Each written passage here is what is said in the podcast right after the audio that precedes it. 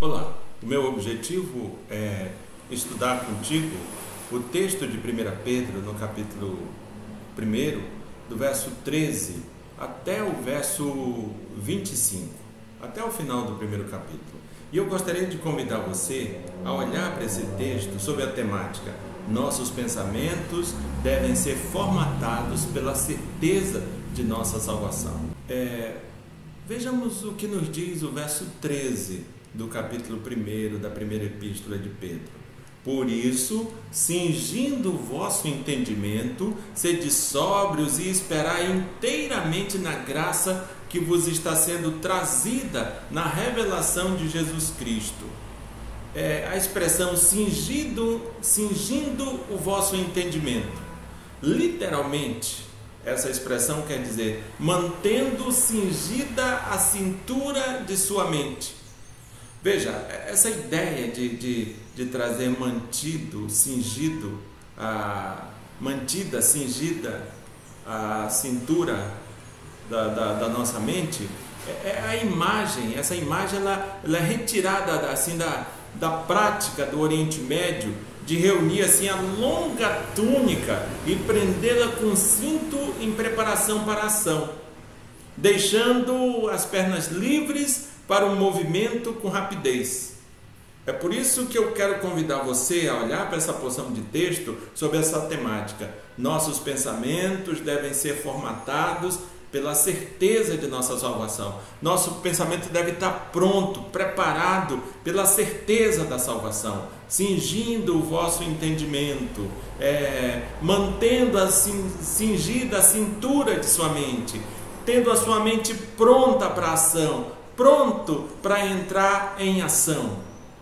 Eu quero falar a você, considerando essa temática, falar sobre o padrão de vida. O primeiro ponto, o primeiro sub, o primeiro ponto que nós vamos abordar, né, analisando essa, essa porção de texto do verso 13 ao verso 25, é sobre o padrão de vida. E aí nós vamos tentar responder, ou nós vamos perguntar para você refletir quem é o teu modelo de vida? Isso nós vamos olhar para os versos 14 e 16. Depois nós vamos falar sobre o temor a Deus. E aí nós vamos te perguntar: que importância Deus tem para você? E por fim, nós vamos olhar para os versos 22 a 25 e vamos falar sobre a vitalidade ou melhor, sobre a validade e a vitalidade da palavra de Deus. E vamos perguntar para você refletir: que importância a palavra tem para você? Veja, quando nós estamos olhando para os versos 14 a 16 e considerando essa temática padrão de vida e, e colocando para você refletir essa pergunta: quem é teu modelo de vida? Vejamos o que nos diz o texto. Eu vou ler aqui na NVI, na nova versão internacional. Mas veja o que diz o texto.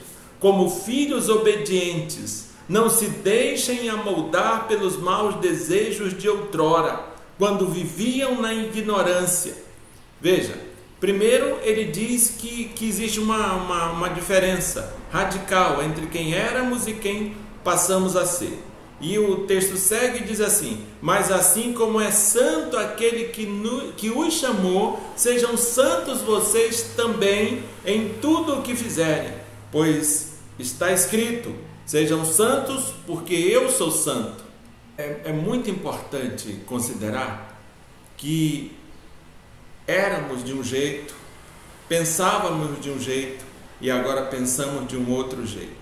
Mas é muito bom em, em entender que ainda não estamos completamente imunizados de termos práticas parecidas com as que tínhamos, apesar do novo padrão de vida que nos é colocado em Cristo Jesus. É por isso que Pedro vai dizendo assim: não deixem amoldar pelos maus desejos.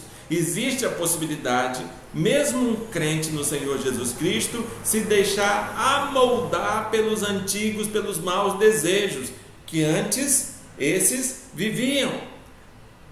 E depois que ele dá essa exortação para que essas pessoas vigiem, para que essas pessoas cuidem dos seus padrões de vida, para que essas pessoas é, considerem os riscos, considerem o, o mundo que vivem. Ele mostra a essas, ele mostra a nós o modelo de vida. Ele diz assim: Mas assim como é santo aquele que os chamou, sejam santos vocês também em tudo o que fizerem. Ou seja, tenhamos cuidado, porque ainda somos pecadores. Tenhamos cuidado, porque já, ainda não. Tenhamos cuidado, porque vivemos no mundo mal. E por isso, precisamos ter bem claro quem é o nosso modelo de vida. Assim como é santo aquele que os chamou, sejam santos vocês também em tudo o que fizerem, pois, pois está escrito: sejam santos, porque eu sou santo. Quem é o teu modelo de vida? Quem é o teu modelo de vida? Em outro lugar, o apóstolo Paulo vai dizer: Sede meus imitadores, como eu sou de Cristo. Quem é o teu modelo de vida? No segundo ponto, Pedro vai tratar agora do temor a Deus. E aí nós podemos fazer uma pergunta para você refletir: que importância Deus tem para você? Você já parou e, e se perguntou e se fez essa pergunta? Qual a importância que Deus tem para você? Que importância ele é para ele tem para você? Veja, os versos 17 até o verso 21, ele vai, vai nos trazendo essa, esse temor de Deus e vai nos permitindo pensar sobre essa pergunta que eu acabei de te fazer. Que importância Deus tem para você? Primeiro, é importante para eu começar a construir essa resposta, ou eu calibrar essa resposta, ou eu pensar nessa resposta, é interessante eu te dizer algumas coisas. Primeiro, olhando para o verso 17, eu quero te lembrar que Deus julga com imparcialidade. Duas coisas: Deus julga, Deus julga, e Deus julga com imparcialidade. Ele vai julgar de forma correta ele não vai se deixar é, subornar, ele não vai se corromper por esse ou por aquele lado, ele vai julgar e vai julgar de forma imparcial. Veja o que diz o verso 17: Uma vez que vocês chamam Pai aquele que julga imparcialmente as obras de cada um, portem-se com temor durante a jornada terrena de vocês. Se eu creio que o meu Deus julga e julga com imparcialidade, o que que eu preciso fazer? O que você precisa fazer? Vigiar, ter atenção em quem sou, em, em, em naquilo que eu faço, porque eu sei que Deus vai me julgar e vai me julgar com imparcialidade. Eu não vou ter para onde correr. Eu serei julgado por Deus.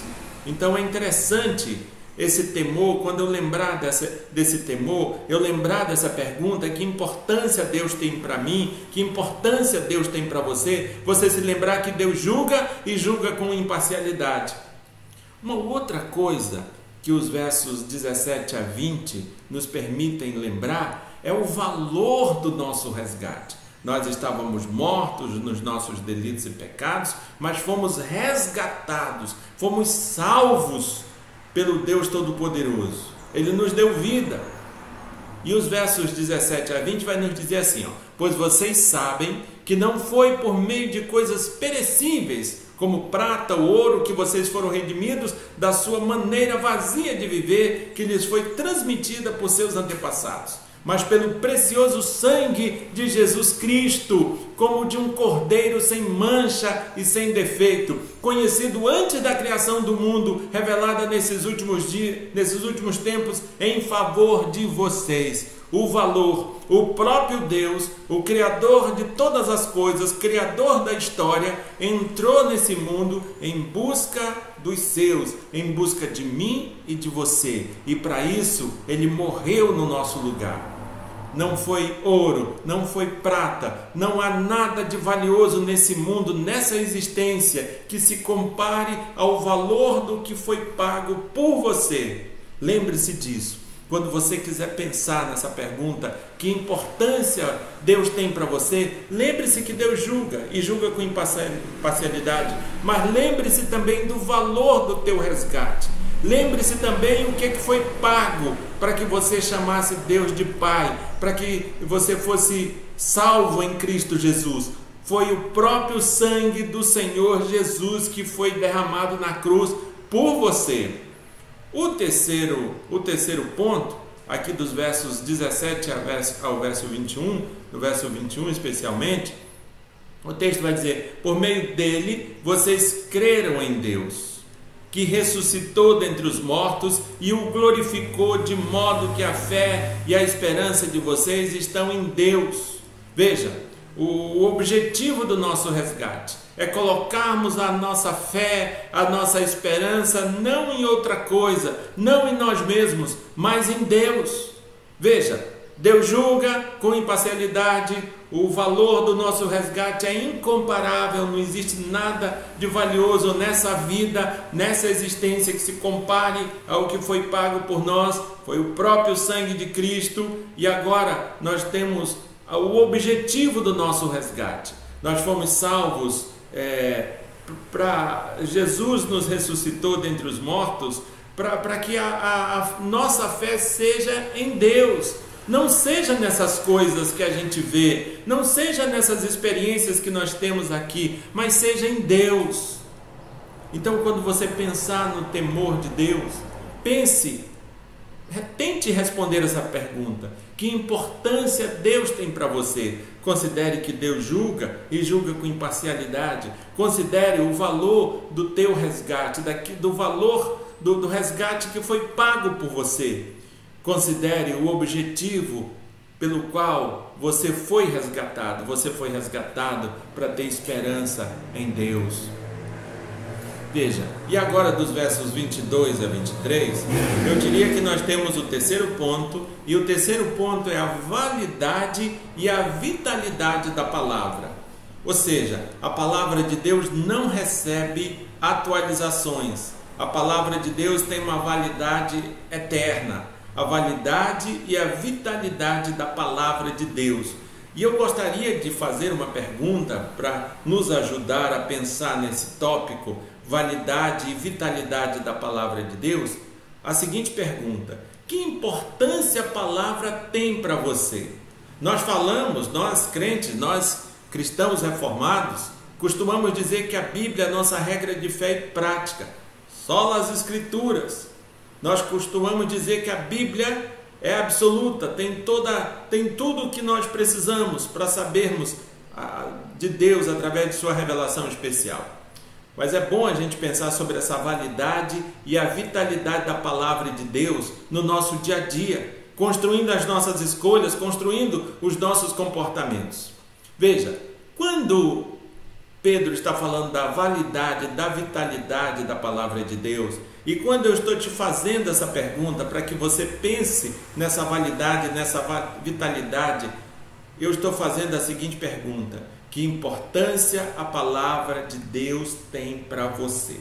E Pedro, aqui dos versos 22 a 23, ele, quando quer nos falar sobre essa validade, essa vitalidade, ele fala dos relacionamentos interpessoais, ele fala do relacionamento interpessoal que validade, que vitalidade a palavra de Deus tem para você quando o assunto é relacionamento interpessoal. Veja o que diz os versos 22 a 23. Agora que vocês purificaram as suas vidas pela obediência à verdade, visando ao amor fraternal e sincero, amem sinceramente uns aos outros e de todo o coração, pois vocês foram regenerados não de uma semente perecível, mas imperecível por meio da palavra de Deus, viva e permanente. Veja, quando ele está falando de relacionamentos interpessoais, ele está dizendo para que exista um amor fraternal e sincero entre as pessoas que têm que foram regeneradas pelo Senhor. Então, se a palavra é válida, se a palavra tem vitalidade na sua vida, o, que deve nortear a relação que você tem com as outras pessoas, fraternidade e sinceridade.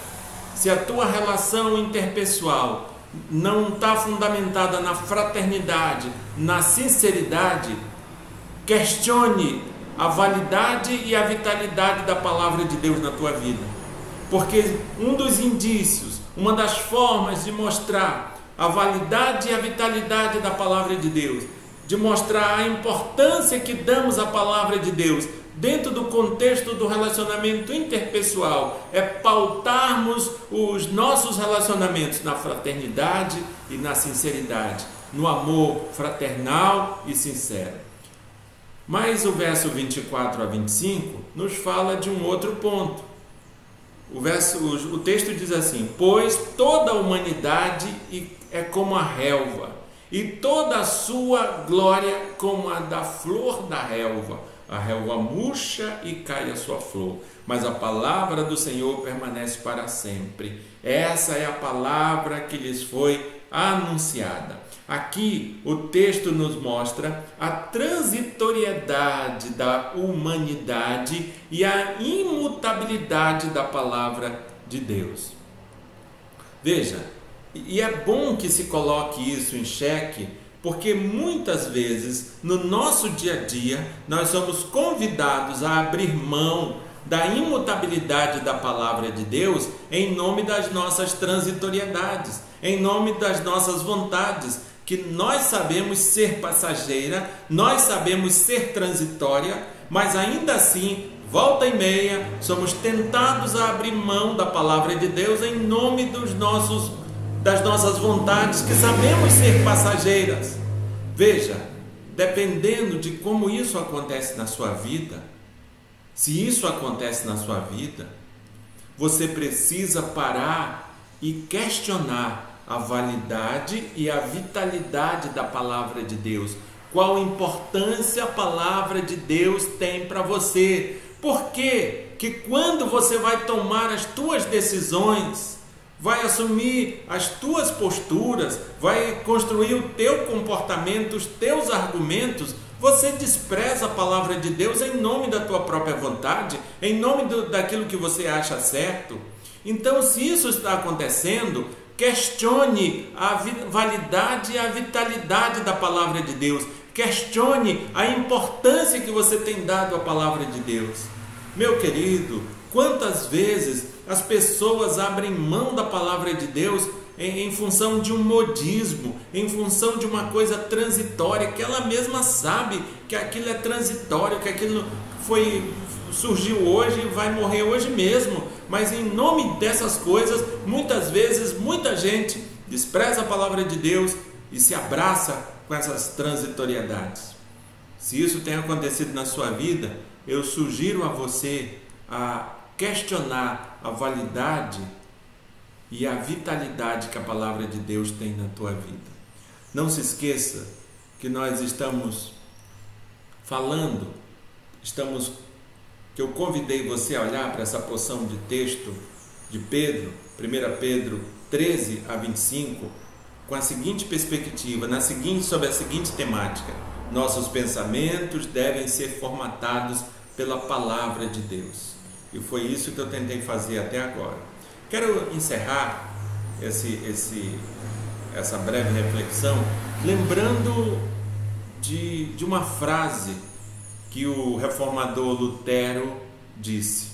Ele disse o seguinte: Eu não posso impedir que os pássaros voem sobre minha, a minha cabeça, mas posso impedir que eles façam ninho nela.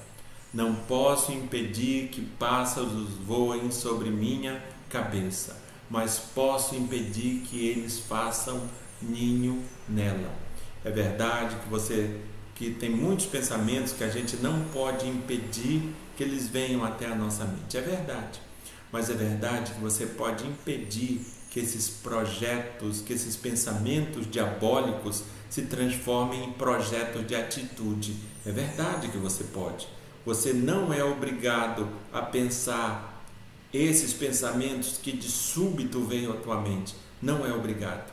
Você não pode impedir que eles venham à tua mente, mas você pode impedir que eles façam morada na tua mente, na tua cabeça e determinem quem você é.